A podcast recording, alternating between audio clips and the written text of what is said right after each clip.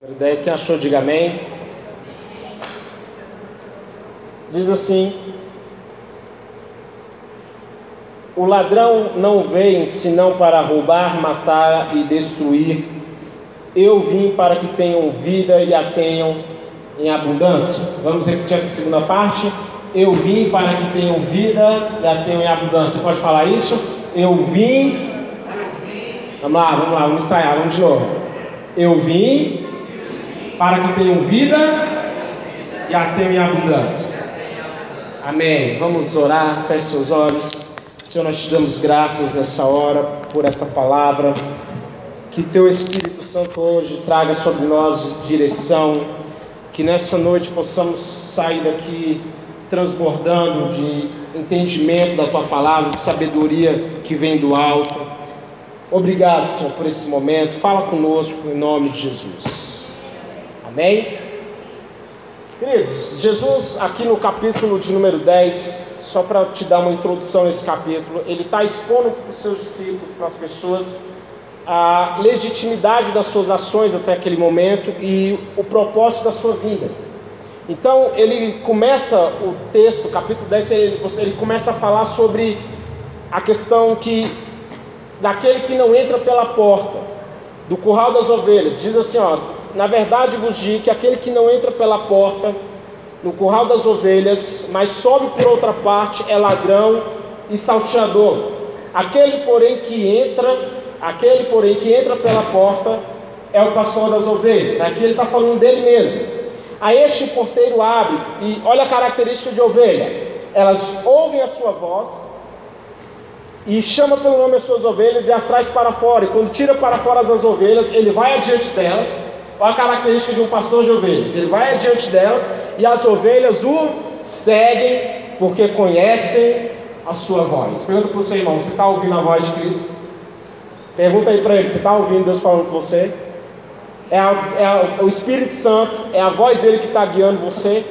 Então Jesus aqui ele começa a, a mostrar que ele veio através do nascimento, ele tinha legitimidade, ele entrou pela porta, ele tinha autorização para atuar, para agir na terra. Então ele começa no capítulo, no verso 10, ele vai dizer o, o, propósito da sua vinda. Ele diz assim: Olha, eu vim para que vocês tenham vida e a tenham em abundância. E é sobre isso que eu quero ministrar hoje. Querido, Deus, o propósito de Deus para nós em Cristo é que nós tenhamos uma vida abundante. Quantos creem nessa palavra? Talvez você fale, acho que sua vida até agora seja marcada por escassez, por crises atrás de crises, mas essa não é a vontade de Deus. A vontade de Deus para nós em Cristo é que nós tenhamos uma vida abundante. Quantos creem nessa palavra? Dá um glória a Deus bem forte então. A abundância, ela significa, significa erguer-se como uma onda. Tem vários sinônimos: abastança, copiosidade, fartura. Agora, entenda uma coisa: para você ter uma mentalidade de abundância, é, você precisa se mover acreditando em algo, que Cristo é a fonte. Jesus ele vai dizer assim: ó, se alguém tem sede, venha a mim e beba, e rios de água viva fluirão do seu interior. A fonte da qual nós bebemos, a fonte de abundância inesgotável em nossas vidas é Jesus. Ele é a nossa fonte. Deus ele promete abundância de vida para quem o ama. Entenda que abundância aqui não é, eu não estou falando de comida, eu não estou falando de bens.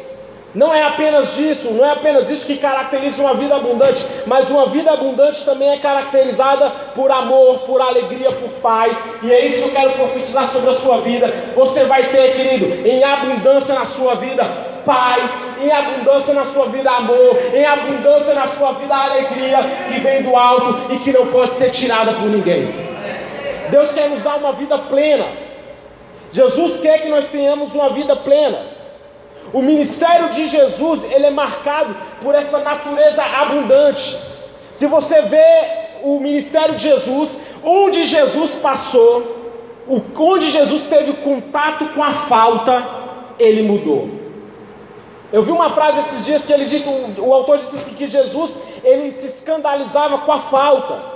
E quando ele encontrava falta, ele mudava a, a situação. Onde havia escassez, ele entrava e mudava o cenário. Estava lá Pedro,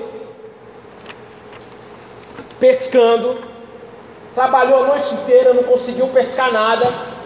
Ele cede o seu barco para Jesus, mas depois Jesus vai até ele e fala assim: vai lá, lança tuas redes no mais profundo, faz o seu lago, lança tuas redes para a pesca. A Bíblia vai dizer que a, eles tiveram uma colheita, uma pesca tão surpreendente que eles tiveram que chamar um outro barco para ajudar. Tamanha era a quantidade que as redes quase se rompiam e os dois barcos quase afundavam.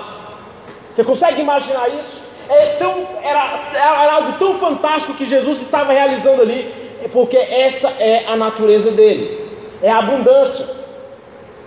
Ele pega cinco pães, dois peixes, ele alimenta cinco mil homens, fora mulheres e crianças, e ele ainda colhe doze cestos cheios. Você consegue entender essa natureza? Essa é a natureza de Cristo, uma natureza abundante. Ei, eu quero profetizar: esse ano de 2018, querido, você vai viver a abundância da parte de Deus na sua vida. Você vai viver o favor de Deus. O seu ministério vai ser pleno, o seu casamento vai ser pleno, pleno, a sua vida profissional, financeira vai ser pleno. Deus vai tirar você, talvez hoje, do status da escassez, do endividado, daquele que não consegue romper, para viver a abundância que existe existe na presença dele. Agora, preste atenção numa coisa. Em algum momento da vida nós temos que fazer uma, essa escolha de ou ter uma mentalidade que favorece a abundância ou uma mentalidade que favorece a escassez. Ou você vai ser uma pessoa que acredita na, na abundância, ou você vai ser uma pessoa que vive com uma mentalidade de escassez. Entenda que essa é uma escolha binária. Você escolhe uma coisa, você elimina outra. Ou você vai viver uma vida acreditando em abundância, ou você vai viver uma vida acreditando em escassez. Muitas pessoas vivem segundo esse roteiro de mentalidade de escassez. Elas encaram a vida como uma fonte limitada. Para pessoas que têm uma mentalidade de escassez, a, a, a vida é como se fosse, é como se houvesse uma torta disponível, e que se alguém pegar um pedaço grande demais, vai faltar para ela. Pessoas que vivem com essa escassez, sabe qual é o significado literal de escassez? É aquilo que foi retirado. Pessoas que têm uma mentalidade de escassez, ela sempre vai olhar e sentir que tem alguma coisa faltando na vida dela. Você conhece alguém assim? Ela está sempre achando que não é o bastante ela está sempre, ela tá sempre achando que são poucas as oportunidades, que tudo para ela está muito distante. Conversar com pessoas assim é perigoso. A mentalidade de abundância no contrário, é, ela faz você viver convicto que você não vai ter falta de coisa alguma. Você vê o Salmo 23 e você declara ele sobre a sua vida: O Senhor é o meu pastor e eu não terei falta de coisa alguma. Essa tem que ser a mentalidade de abundância. Ei, se você tem Ele como teu Senhor, como seu pastor, ei querido, você não terá falta de coisa alguma. Sabe por quê? Porque é Ele que vai prover e vai suprir sobre a sua vida. Agora, a mentalidade de escassez, ela pode ser muito dolorosa. Porque ela cria medo desnecessário, ansiedade e desespero. Veja, queridos, o povo quando saiu do Egito. É, eu acho interessante a história do maná. Deus deu uma ordem. Deus tirou o povo. O povo clamou e Deus mandou pão do céu, pão dos anjos para eles. Sabe o que ele Olha só que texto interessante. Disse o Senhor para Moisés: Eu farei chover pão do céu. Então Deus dá uma ordem: o povo vai sair e vai recolher uma porção diária recolherá diariamente a porção necessária para aquele dia. Repita comigo: a porção necessária. Fala, irmão, me ajuda a pregar. A porção necessária para aquele dia. Essa foi a ordem que Deus deu. Vocês vão sair e vão pegar a porção necessária para aquele dia. Na continuação do texto vai dizer que quando eles mediram com jarro, Quem tinha recolhido muito não teve demais, e não, e não faltou para quem tinha recolhido pouco. Olha a matemática de Deus como é que funciona. Quem recolheu pouco não teve falta, quem recolheu demais não teve desperdício, porque abundância não é sinônimo de desperdício. Então eles pegam e vão lá, olha só, o texto continua: todavia alguns deles não deram atenção a Moisés e guardaram o pouco até a manhã seguinte. Quem conhece esse texto? Quem conhece esse texto do Maná? O que, que aconteceu com aqueles que guardaram para o outro dia aquilo que era para ser recolhido diariamente? Deu verme, deu bicho, cheirou mal. E essa é a característica de uma mentalidade escassa ela vive uma vida, ela vive, ela não vive em alinhamento com a palavra. E sabe qual é o resultado disso? Coisas na vida dela começam a cheirar mal, começa a dar bicho, começa a ficar estragado. Sabe por quê? A porção era para ser colhida diariamente, nem menos, nem mais, mas abundante. Não teve falta para ninguém. Mas vai lá, um grupo de desobedientes e acha assim: se eu não pegar para amanhã, eu não vou ter. E eles quebram a regra, desobedecem a direção. E essa é a mentalidade de escassez, porque para eles algo lhes é subtraído quando alguém recebe a mais. Apesar de, olha só, isso aqui é um pouco duro, mas o, a pessoa que tem a mentalidade de escassez, ela está sempre vendo aquilo que o outro ganha como perda para ela. Se alguém está ganhando em algum lugar, alguém vai perder ali.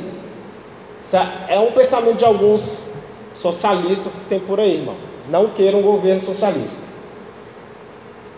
Seu valor, seu senso de valor deriva de comparação e o sucesso dos outros de modo implica o seu fracasso. Apenas alguns pode, podem vencer. Ele não fala em ter uma vitória, ele não fala em vencer, ele fala em derrotar. Ele não pensa em vencer, ele pensa em derrotar. Quantos estão entendendo a diferença? Quantos conseguem enxergar a diferença? Se quer dizer que derrotar, quer dizer que alguém está tendo prejuízo. A minha vitória só acontece se alguém tiver prejuízo. Essa é a mentalidade da escassez é uma pessoa que não consegue imaginar que todos podem ganhar. Ei, querido, no reino de Deus não existe competição, não existe isso. Quando você cresce, o reino ganha. Quando eu cresço, o reino ganha. Quando você prospera, o reino ganha. Quando você sai da dívida e consegue viver o melhor de Deus, o reino de Deus está sendo glorificado. E isso é o que importa. Mas a mentalidade de escravo, ela é, é de, de escassez, é, é a mesma de Saul. Para Saul, Qualquer brilho de Davi era um problema para ele. Quando Davi começa a brilhar e as pessoas começam a cantar que Saul matou milhares, Davi matou dezenas de milhares, Saul começou a enxergar naquele rapaz um problema. Para ele aquele rapaz se tornou uma ameaça. Ele não tinha conhecimento da promessa, ele não tinha conhecimento que Davi já tinha sido ungido, ele apenas viu em alguém que estava crescendo uma um inimigo um adversário. E ele estava ali, ó, competindo. Quando, irmão, você já viu que tem pessoas que competem com você sem você nem saber? Quantos já viram isso? Levanta a mão. Você nem sabe, mas a pessoa está competindo com você. Você nem sabe, mas ela tem você como um rival. E ela fica ali vendo as suas vitórias. E se ela não poder mostrar a Renato uma coisa. Calma, vai melhorar. Essa mentalidade de escassez, ela é marcada por pessoas que torcem por infortúnio dos outros, nada muito trágico. São pessoas amarguradas. Elas olham para o sucesso de alguém e elas falam assim: tomara que não dê certo. Esses dias a gente estava aqui conversando aqui, os pastores, e tinha uma pessoa que ela orava para que as coisas não dessem certo, né, pastor? O pastor estava compartilhando. Tinha uma pessoa que ela estava torcendo para que as coisas na nossa vida, nesse ministério, não dessem certo. E ela até estava assim, sabe, acho que fazendo até propósito, para que não desse certo. Fala assim, misericórdia. Pensa comigo, olha, tem gente doida para isso? Tem. Tem gente doida para isso. Que para ela ganhar, alguém tem que estar perdendo. Que se para essa igreja estar aqui, para a igreja dele prosperar em Brasília, outra igreja tem que fechar. Não, irmão, nós queremos que aqui se entupa de pessoas, que a igreja do lado se entupa de pessoas, que a igreja de Taguatinga entupa de pessoas e que se enchem de pessoas dentro das igrejas e que se fechem os bares, se fechem os prostíbulos, se fechem as bocas de fumo e que essa cidade seja conhecida pela quantidade de igreja que tem aqui, que aí sim, querido, o nome de Deus vai estar sendo glorificado. Fala para o seu irmão assim: há lugar para todos. Eu estou terminando com, a mentalidade de escassez, eu prometo. Eu vou sair dela. A pessoa que tem a mentalidade de escassez, ela leva as coisas a sério demais. Qualquer probleminha se torna um problemal. Quem conhece alguém assim? É crise atrás de crise, mas qualquer situação para ela é muito grande. Ela aumenta tudo. Qualquer situação com ela ganha proporções inimagináveis elas sofrem de forma nada saudável com o que os outros podem pensar delas e sentem como se estivessem sendo vigiados. A gente está sempre preocupada com aquilo que os outros vão pensar. Olha, irmão, eu vou dizer uma coisa para você: se você quer romper no teu ministério, se você quer ter uma vida plena, uma vida abundante em Cristo, pare de se preocupar com aquilo que os outros estão pensando a seu respeito. Porque as pessoas vão querer te rotular, elas vão querer te definir, e a opinião das pessoas não pode definir quem você é. A maior verdade a seu respeito é aquela que foi cantada aqui: você é um filho de Deus, e essa é a maior verdade ao respeito de quem você é. E por último, pessoas com a mentalidade de escassez, elas encaram as oportunidades como obstáculos. Para elas, as, não, não, não são oportunidades, são desafios, e os desafios são sempre vistos como algo negativo. Agora, a mentalidade da abundância é diferente, e eu, uma autora dos Estados Unidos ela disse que a chave para a abundância é enfrentar circunstâncias limitadas com pensamentos limitados. Eu vou repetir: a chave para a abundância é você enfrentar circunstâncias limitadas com pensamentos limitados. Concentrar-se na mudança em vez de na escassez é saber enxergar os caminhos que conduzem para uma vida melhor, é ser capaz de criar oportunidades. A mentalidade de abundância, ela deriva de uma pessoa, sabe quem? Que tem valor próprio. A pessoa que tem senso, a pessoa que olha no espelho e sabe o valor que tem. Para alguns, Renato, isso é arrogância. Para algumas pessoas, a confiança é arrogância. Algumas pessoas vão querer ver você assim, sabe? Ah, tadinho dele, não. Davi, quando foi enfrentar Golias, ele, olha que menino prepotente, apareceu lá e falou assim: Eu vou matar esse circunciso, eu vou cortar a cabeça dele, eu vou dar para as aves e, e todos vão saber que é Deus em Israel. Quem é esse menino? De onde saiu esse menino? Tem um menino aí que está falando que vai, vai matar Golias. Irmãos, olha só, para aquela época, quem estava ouvindo era muita prepotência daquele rapaz, que nem do exército era, nem um, um soldado era. Era um pastor de ovelhas. O que, que esse menino está fazendo aqui? Chama lá quem é esse que está falando. Aí vai lá Saul. Aí o que, que Saul faz? Quer equipar Davi. Não, põe aqui minha armadura. Você não dá conta, você é muito pequeno. Olha só seus bracinhos finos. O que, que você vai fazer lá? O Davi com certeza dava o quê? Na altura, no ombro, no máximo, acho que dava no ombro de, de Saul no máximo, estourando. Saul deve ter olhado assim quando entrou. Já viu aquele filme Vingadores? Quem achou o Capitão América, o primeiro filme do Capitão América? Que é aquele rapaz magricela que se ap apresenta lá no exército, quando ele tira a camisa assim, todo mundo olha para ele assim, o que, que, que, que é essa coisinha franzina aqui? Já assistiu, irmão? Por favor, né? Todo mundo já assistiu. O que, que esse magrelo está fazendo aqui? Vai para casa, você não serve para o exército. E com certeza Davi foi rotulado. Mas Davi, querido, ele confiava no Deus que ele servia. Ei, querido, é a confiança que você tem em Deus que vai te capacitar para vencer batalhas, para vencer inimigos. Não importa o tamanho, não importa a força, não importa o quanto você acha que é impossível. Em Deus nós faremos proezas. A pessoa que tem uma mentalidade de abundância, para ela existe o bastante e que pode ser repartido para todos. Ela, ele abre as portas para novas possibilidades, opções e alternativas. Eu acho isso fantástico. Ele libera a sua criatividade. Levanta sua mão assim, levanta. Eu quero profetizar sobre a sua vida, querido, que Deus vai te dar novas ideias, Deus vai te dar novas estratégias, novos caminhos estão se abrindo diante de você. Você vai ser inundado com uma criatividade do céu, irmão. Deus vai te dar criatividade, Deus vai te dar ideias. Essas coisas vão acontecer em nome de Jesus. Tenha uma atitude positiva para a abundância e para o sucesso dos outros, dos seus amigos, familiares. Seja crie o seu próprio ambiente de abundância.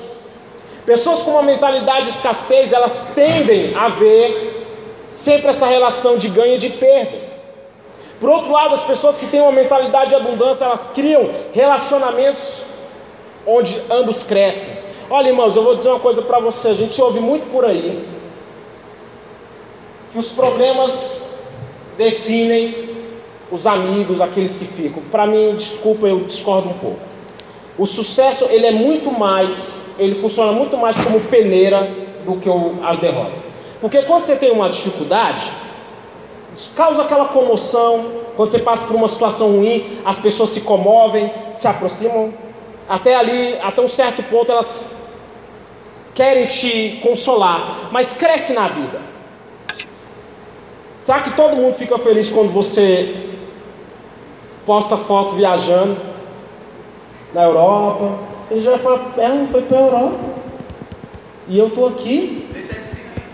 Deixa de seguir, não, está é, ostentando. Olha lá, crente ostentação. Tem pessoas que são desse jeito. O teu sucesso ele vai, muito, ele vai fazer uma peneira na tua vida muito maior do que, do que os seus fracassos. É o teu sucesso que vai diferenciar quem vai estar na tua vida e quem não vai estar. Então eu profetizo sucesso de Deus na tua vida e que vai ser uma peneira. Só vão ficar aqueles que olham para você e acreditam no seu chamado, pessoas que olham para você e querem ver você feliz, querem ver você bem. Se não for para ser assim, fala assim: Deus tira da minha vida. Fala aí, Deus tira da minha vida. Eu quero concluir. Uma vida em abundância significa plenitude de Deus em todas as áreas das nossas vidas. Querido, seu final vai ser melhor que o seu começo. Deus vai nos prosperar. O vinho novo, o vinho que Jesus, a água que Jesus transformou em vinho, o melhor vinho, ficou para o final. Ei, ei, o melhor de Deus ainda está vindo sobre a sua vida. O melhor de Deus ainda está vindo nesse ano sobre a sua vida. Eu profetizo isso no nome de Jesus. Portas vão se abrir na sua vida, portas vão se abrir para o teu ministério, portas vão se abrir na tua empresa, na tua vida profissional, nos seus relacionamentos. Deus vai te dar um casamento próspero, um casamento abençoado. Se você está aqui e não é casado ainda, Deus vai te dar um marido excelente. Se você está aqui e é solteiro também, Deus vai te dar uma esposa sábia, uma esposa que vai ser coluna na tua vida. Deus vai criar, querido, relacionamentos bons e coisas boas estão vindo ainda esse ano sobre a sua vida em nome de Jesus. Olha o que que Paulo escreveu. Eu acho fantástico esse texto. Ele diz assim: Oro para que com suas gloriosas riquezas ele os fortaleça no íntimo do seu ser com poder por meio do seu Espírito, para que Cristo habite em seus corações mediante a fé. Olha que oração poderosa que Paulo fez. Oro para que vocês, arraigados e alicerçados em amor, possam, juntamente com todos os santos, compreender a largura, o comprimento, a altura, a profundidade e conhecer o amor de Cristo que excede todo o entendimento, para que vocês sejam cheios. Ei, eu profetizo para que vocês sejam cheios de toda a plenitude de Deus. Sabe por quê? Porque Ele é aquele que faz infinitamente mais de tudo o que pedimos ou pensamos, querido. Deus tem uma vida plena, uma vida de abundância para nós. Querido, entenda, entenda, Deus não tem prazer e nem quer ver você passando uma vida de luta, de escassez o tempo todo. Esse não é o plano de Deus para a sua vida. Deus vai te dar em abundância. Ele é o El Shaddai, o mais que o bastante. Salmo 23, verso 5, ele diz: Preparas um banquete para mim, à vista dos meus inimigos. Tu me, me honras ungindo a minha cabeça com óleo. E fazendo transbordar o meu cálice. Aquilo que Deus vai derramar na tua vida é tão abundante que vai transbordar.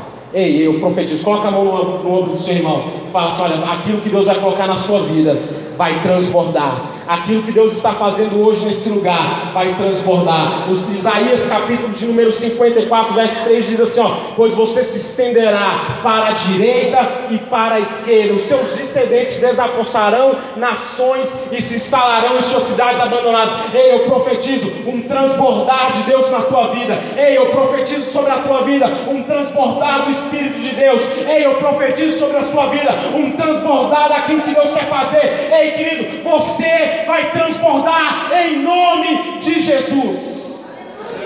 Vamos nos colocar de pé. Se coloque de pé comigo, vamos orar. Eu quero que você